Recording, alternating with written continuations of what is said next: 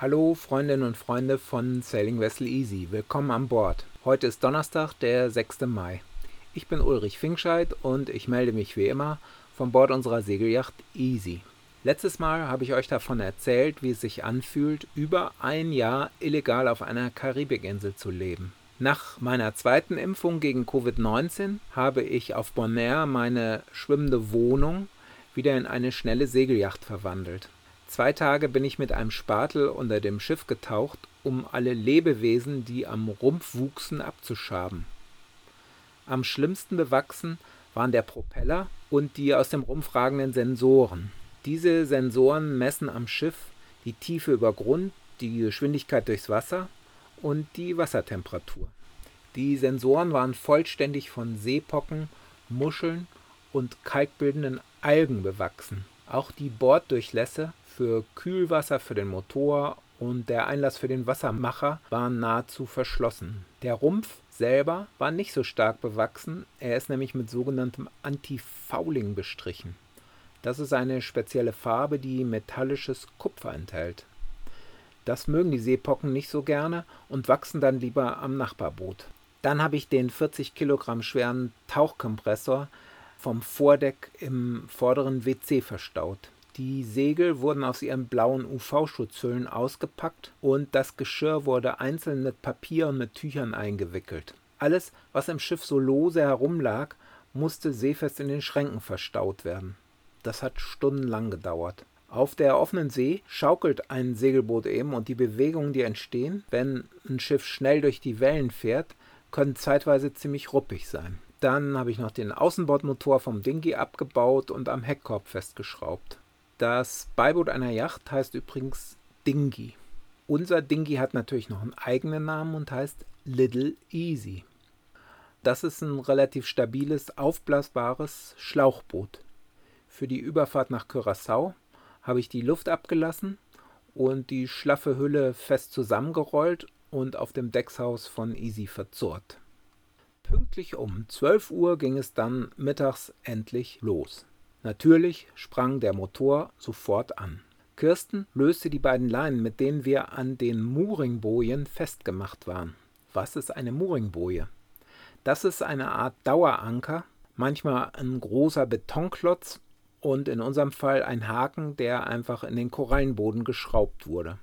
Auf Bonaire gibt es für die Segler ungefähr 50 solcher Mooringbojen. Ankern ist hier verboten. So wird hier verhindert, dass die Korallen durch die vielen Anker der Sportboote zerstört werden oder dass die Anker den Fischen auf den Kopf fallen. Zwischen den anderen Segelbooten habe ich dann easy unter Motor ins tiefe dunkelblaue Wasser gesteuert. Dann hat Kirsten das Steuer übernommen und sie hat den Bug des Schiffes genau in den Wind gesteuert. Während dieser Zeit habe ich das Großsegel hochgezogen. Unser Großsegel ist aber gar nicht so groß, das hat 38 Quadratmeter Fläche. Dann hat Kirsten die Nase von Easy ungefähr 30 Grad aus dem Wind gedreht, während ich das Großsegel dicht genommen habe. Dicht nehmen nennt man an Bord, wenn man an etwas zieht. In diesem Fall wurde das Großsegel zur Mitte des Schiffs gezogen. Dann habe ich die Genua ausgerollt. An dieser Stelle kommt jetzt ein kleines Quiz. Hier ist das Quiz. Handelt es sich bei einer Genua A um eine Italienerin vom Mittelmeer oder B um ein großes Vorsegel für leichte und mittlere Winde? Die Antwort B ist richtig. Die Genua ist ein großes Vorsegel. Unsere Genua ist deutlich größer als das Großsegel. Sie misst 58 Quadratmeter Fläche. Nachdem wir die Segel oben hatten, erzeugte der Wind also jetzt seine Kraft über insgesamt 96 Quadratmeter Segelfläche. Easy ist eine perfekte Segelmaschine und wandelte diese Kraft sofort in eine schöne Geschwindigkeit nach vorne um. Ich ließ es mir nicht nehmen, zum Abschied noch zwischen der zweiten und dritten Mooring-Reihe hindurch zu segeln und mich mit unserer Schiffströte aus Messing lautstark von Wolfgang zu verabschieden. Dann ging es in Windeseile entlang der Küste zu meiner alten Tauchbasis Buddy Dive. Auch hier verabschiedeten wir uns mit lautem Getröte. Dann drehten wir ab und segelten an Klein Bonaire vorbei nach Westen. Klein Bonaire ist eine kleine, unbewohnte und unbebaute Schwesterinsel von Bonaire. Mit dem Dingi sind wir hier oft hingefahren, zum Grillen, zum Schnorcheln, zum Tauchen oder einfach nur, um an dem schönen Sandstrand zu liegen. Bonaire selber hat nämlich keine besonders schönen oder großen Sandstrände, aber der auf Klein Bonaire ist schon ziemlich klasse. Als wir an Klein Bonaire vorbei waren, wurden die Wellen langsam höher, etwa so bis zwei Meter. Zum Glück kamen sie ungefähr aus der Richtung des Windes. Für uns war es also ein wunderschöner, entspannter Segeltag in idealen Bedingungen. Das hatten wir uns auch wirklich verdient nach dieser endlos langen Zeit von 14 Monaten an der Mooringboje vor Bonaire. Von Bonaire nach Curaçao sind es 39 Seemeilen. Das sind etwas über 72 Kilometer. Für diese Strecke haben wir mit Easy sechs Stunden verbraucht. Der Wind war nicht so stark und wir haben eine gemütliche Fahrt gehabt. Nach zwei Dritteln der Strecke hörte ich neben Easy ein prustendes Geräusch. Und in wenigen Sekunden waren wir umgeben von ungefähr 50 Delfinen. Auch nach all den zahllosen Delfinbegegnungen auf unseren Touren finde ich das jedes Mal schön. Wenn diese munteren Gesellen so um das Schiff schwimmen, werde ich jedes Mal fröhlich und bekomme richtig gute Laune. Diese hier waren übrigens sogenannte große Tümmler. Die kann man erkennen an einer weißen Schnauze und die haben so schmale Augen und so einen fast lächelnden Gesichtsausdruck. Das Spiel der Delfine mit einer Segelyacht geht ungefähr so. Erst lassen sie sich zurückfallen oder schwimmen etwa 50 Meter hinter das Schiff. Dann sausen sie zu viert oder zu fünft leicht versetzt nebeneinander nach vorne, bis sie die Heckwelle des Schiffs erreichen. Die ist bei Easy ungefähr 10 Meter hinter dem Schiff. An der Vorderseite der Welle surfen sie dann einige Momente dicht unter der Wasseroberfläche. Einige springen hier dann auch ein bis zwei Meter aus dem Wasser, um noch das letzte bisschen Aufmerksamkeit von uns herauszukitzeln.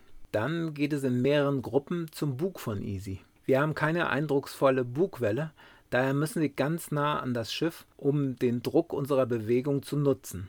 Jedes Mal, wenn ich am Bugkorb stehe, um die Delfine zu beobachten, habe ich Angst, einer könnte sich verletzen, weil sie zickzack vor Easy hin und her schwimmen und den Bug, der ja durchs Wasser zischt, regelmäßig wenige Zentimeter an sich herankommen zu lassen. Große Tümmler sollen übrigens bis zu vier Meter lang werden. Unsere waren aber nur zwei bis zweieinhalb Meter lang. Nach dem Bugspiel geht es dann meist zur Seite dann nach hinten und dann beginnt das ganze Spiel von vorne. Nach ungefähr 20 Minuten verlieren sie meist das Interesse an uns. Man sieht dann nur noch Einzelne und schließlich ist der ganze Zauber vorbei. Unsere nächste Station war Klein Curaçao.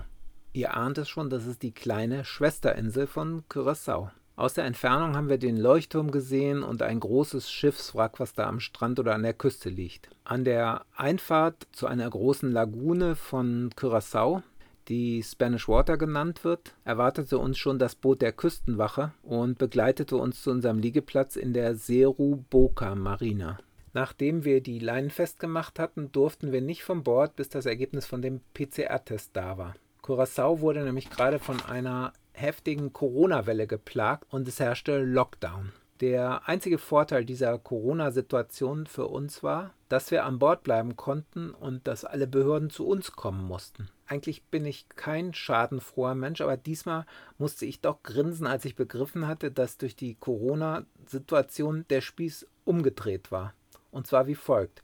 Normalerweise kann man zum Einklarieren in ein neues Land locker einen verschwendeten halben Tag abschreiben. Erst baut man das Dingi auf, dann fährt man mit dem Dingi an Land und sucht der Reihe nach die Immigrationsbehörde, den Zoll, die Gesundheitsbehörde und das Hafenamt auf. Ich fühle mich oft scheiße bei diesen Kontakten, weil ich habe den Eindruck, die gestrengen Beamten haben zuweilen eine womöglich leicht sadistische Ader und lassen mich genau spüren, dass ich etwas von ihnen will und voll von ihrer Einschätzung der Situation abhängig bin.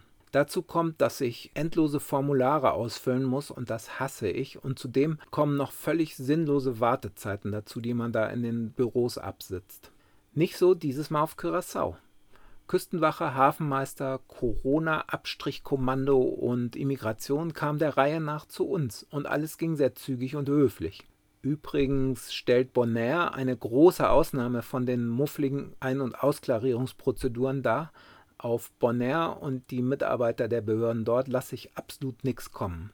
Ja, jetzt ist Kirsten ja schon länger wieder zu Hause und ich bin immer noch im Lockdown. Wie schön das hier ist, das erzähle ich euch in dem nächsten Podcast. Wenn euch diese Berichte gefallen, dann abonniert sie doch. Das geht im Augenblick bei Spotify und bei Google Podcasts.